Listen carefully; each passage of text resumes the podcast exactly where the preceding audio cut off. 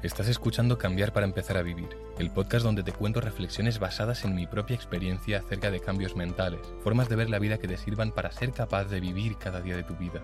Aquí encontrarás temas como la conciencia, autoestima, paz o felicidad, enfocados en llevarlos a la práctica y con ejemplos reales. Descubrirás, al igual que hice con mi vida, cómo puedes pasar de sentirte vacío, sin propósito y con malos hábitos, a disfrutar de cada día desde una paz interna, con una dirección que le dé sentido a tu vida y con hábitos enfocados a mejorar tu futuro y disfrutar tu presente.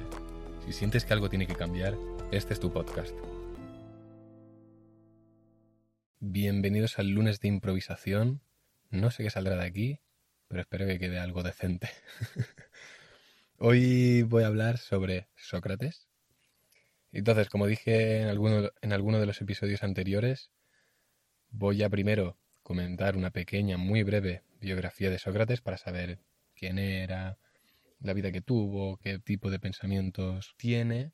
Y creo que leer un poquito la biografía de este hombre puede hacernos entender por qué dijo las frases que dijo. Entonces, bueno, un poquito de contexto, simplemente. Así que vamos allá. Empezaremos por la biografía y luego unas citas célebres, o las que son las que a mí más, más me han gustado. Sócrates fue un filósofo clásico griego considerado como uno de los más grandes, tanto de la filosofía occidental como de la universal. Fue maestro de Platón, quien tuvo a Aristóteles como discípulo, siendo estos tres los representantes fundamentales de la filosofía de la antigua Grecia. Todo lo que sabemos sobre él ha sido gracias a los testimonios escritos de sus alumnos y seguidores, y la contribución más relevante de Sócrates a la filosofía occidental ha sido su técnica de argumentación, popular como cuestionamiento socrático. Por medio de preguntas el sujeto descubría por sí mismo su propia ignorancia, existiendo así la misma estrategia mayéutica, que consistía en que, si la otra persona no reconocía su ignorancia, debía hacerse que descubriera la verdad por sí mismo o dentro de él. Y ahora veamos algunas de sus citas y bueno, a ver qué me suscita a mí. Qué chiste más mierdoso. Bueno, la verdadera sabiduría está en reconocer la propia ignorancia. Está claro que si tú crees que eres sabio, entonces no tienes la necesidad o la intención siquiera de ir a por más conocimiento, porque claro, tú ya eres sabio. Entonces el que se considera sabio no va a aprender mucho más, con lo cual se va a quedar ignorante. Realmente sabemos menos cosas de las que hay por saber, y siempre será así hasta que te mueras. Con lo cual, si tú te crees sabio, en realidad estás siendo ignorante. Entonces es más ignorante el que se cree sabio que el que se cree ignorante. Curioso. Entonces yo creo que esta frase iba por ahí y aquí es lo que, mm, donde el, cuestionamiento socrático, vemos como esta frase está relacionada con eso. Es la propia persona a la que se le hace las preguntas la que tiene que reconocer su propia ignorancia, para así poderse convertir en sabio, al empezar a escuchar, al saber que es ignorante. Cada acción tiene sus placeres y su precio. Esto se ve claramente, muy claro, con TikTok. TikTok es placer constante. Dopamina, dopamina, dopamina. Y como él bien dice aquí, cada acción tiene sus placeres y su precio. Aunque te parezca que TikTok no tiene nada de malo, realmente estás intercambiando lo más valioso que tienes por esos placeres tan cortoplacistas, por esa pequeña sensación de dopamina, ese, uy, a ver qué pasa, a ver qué pasa. ¿Qué es eso tan importante que estás dando a cambio? Es tu tiempo. Aquí la, la influencia estoica me tira hacia el memento mori. Recuerda que morirás. Si tú recuerdas que mañana o hoy puede ser el último día de tu vida, porque te puede pasar cualquier cosa, no creo que estés con TikTok, la verdad. Yo creo que estarías saliendo a la calle, apreciando el sol, las nubes, los pájaros, la naturaleza, la gente, incluso igual el tráfico, no sé. Bueno, volviendo a la frase, cada acción tiene sus placeres y su precio. Está claro con TikTok, lo que decía. Estás intercambiando tiempo, que es lo más valioso que tienes, por ese placer tan cortoplacista.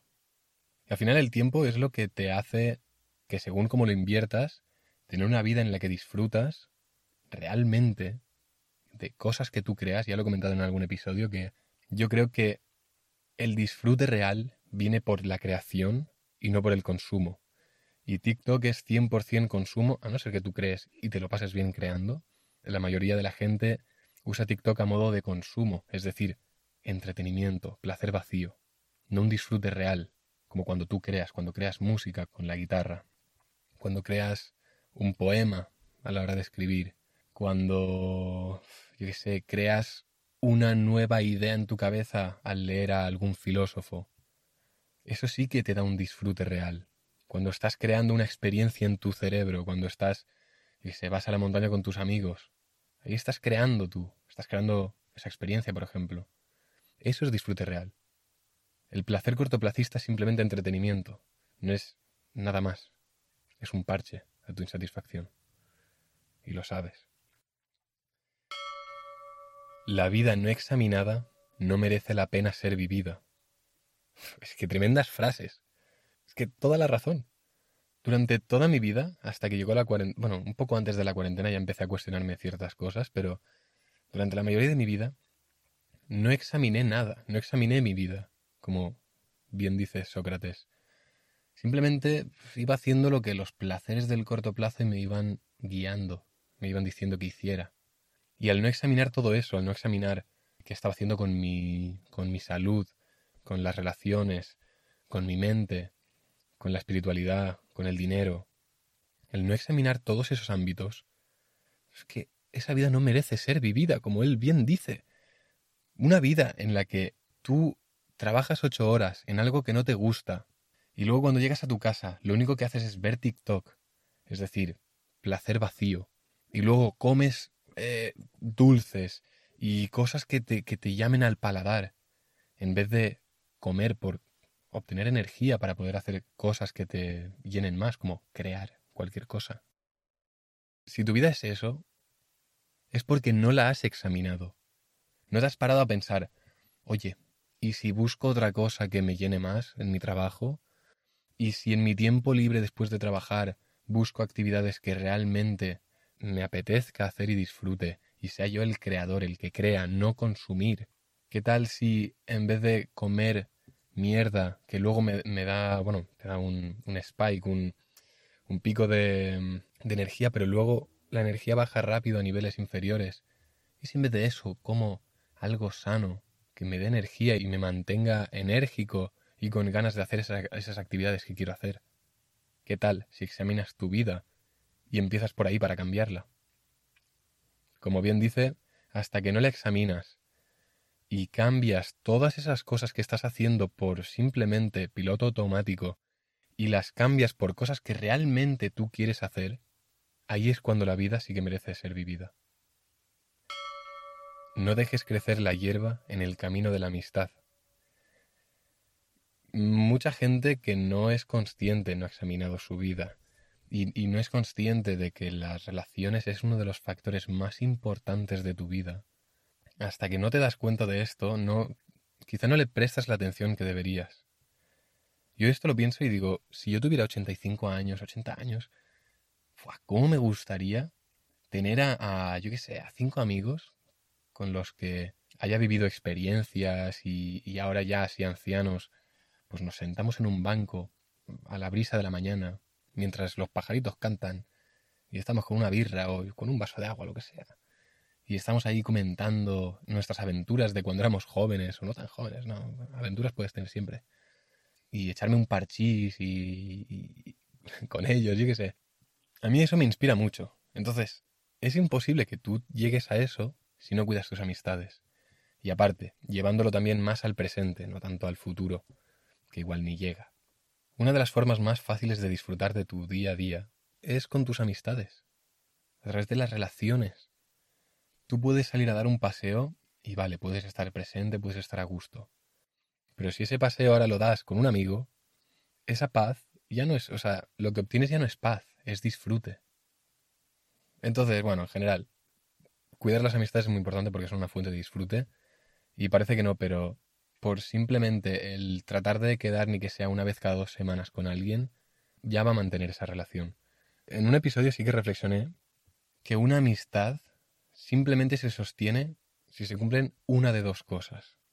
La primera, que veáis el mundo de la misma forma o de una forma parecida.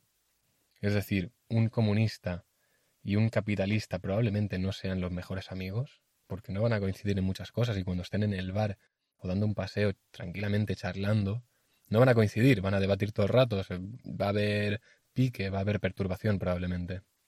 Entonces, una amistad así no se va a sostener a menos que, la siguiente condición, que haya una actividad común que, les encante.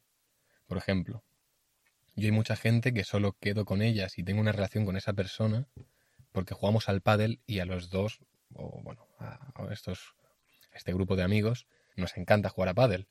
Pero yo con esta gente probablemente no quedaría para dar una vuelta, porque más allá del pádel no tenemos una visión parecida. Bueno, igual sí, no lo sé, no, no me he puesto a hablarlo, la verdad. Aquí, bueno, da igual yo creo que no tenemos una, visión parecida del mundo. Entonces, ¿qué nos une? Si no son la mentalidad o las actividades que hacemos. Nada.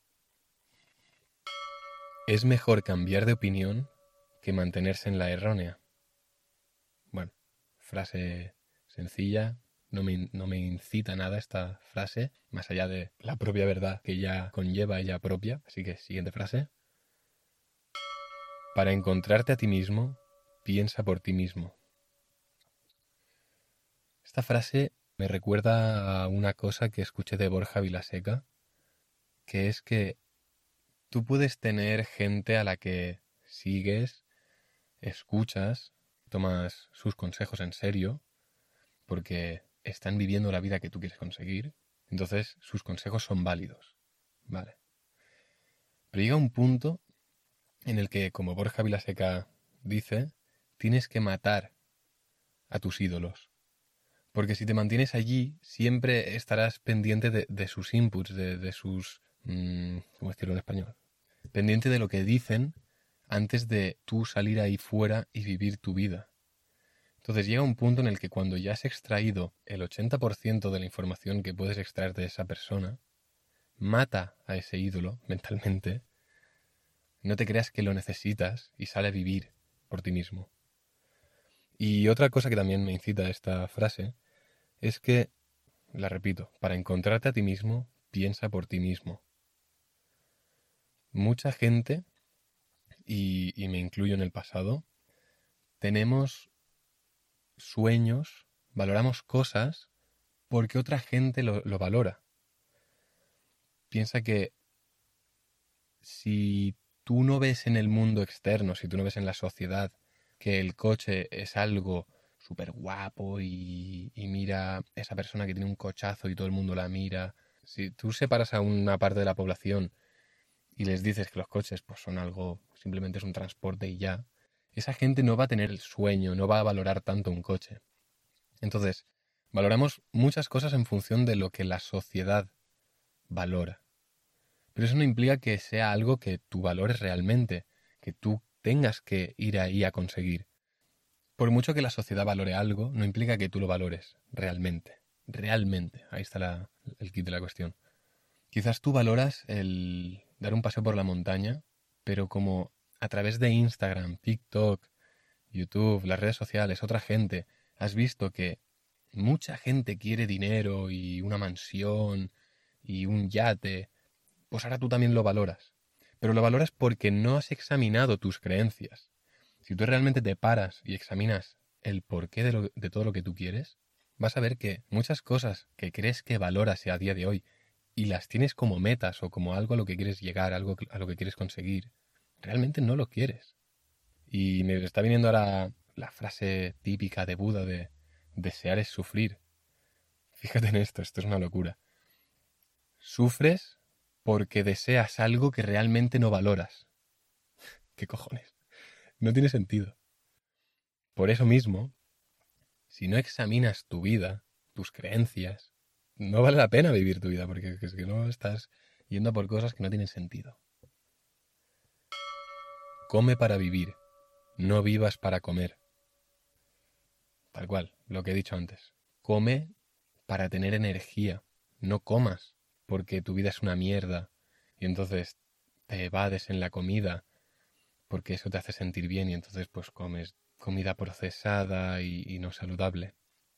Come porque tú tienes cosas que hacer que disfrutas realmente y esa comida te, te va a dar la energía para hacer esas cosas. Ahí está la clave.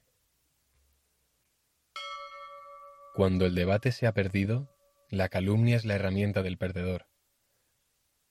Sí, tal cual. Cuando hay un debate y alguien ya no tiene más argumentos, ah, sí, pues tú eres tonto porque no sé qué. ¡Pum! En el momento en el que te enfadas durante un debate o en el que insultas a la persona o atacas a la persona y no a los argumentos de esa persona, has perdido ese debate. Y ya para acabar, no se podía acabar con otra frase de Sócrates que no fuera esta. La famosa frase de Solo sé que no sé nada. Y aquí parece que cerramos el ciclo, otra vez yendo al, al concepto de si tú te crees sabio, realmente eres ignorante, porque hay más cosas que no sabes de las que sí sabes. Entonces, cuando tú dices solo sé que no sé nada, eso implica que, bueno, eso te abre a querer conocer, te abre a, que todo lo que puedas aprender lo vas a escuchar.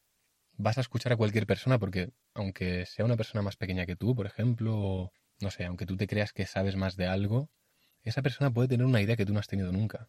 Porque esa persona igual ha escuchado a alguien que tú no has escuchado nunca, o ha leído a alguien que tú no has, que leído nunca. Entonces puede tener información que es relevante para ti. Entonces la frase esta de solo sé que no sé nada te pone en este estado de escucha ante cualquier persona.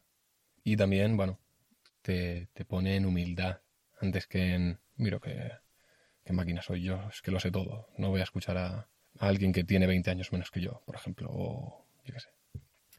Algo así.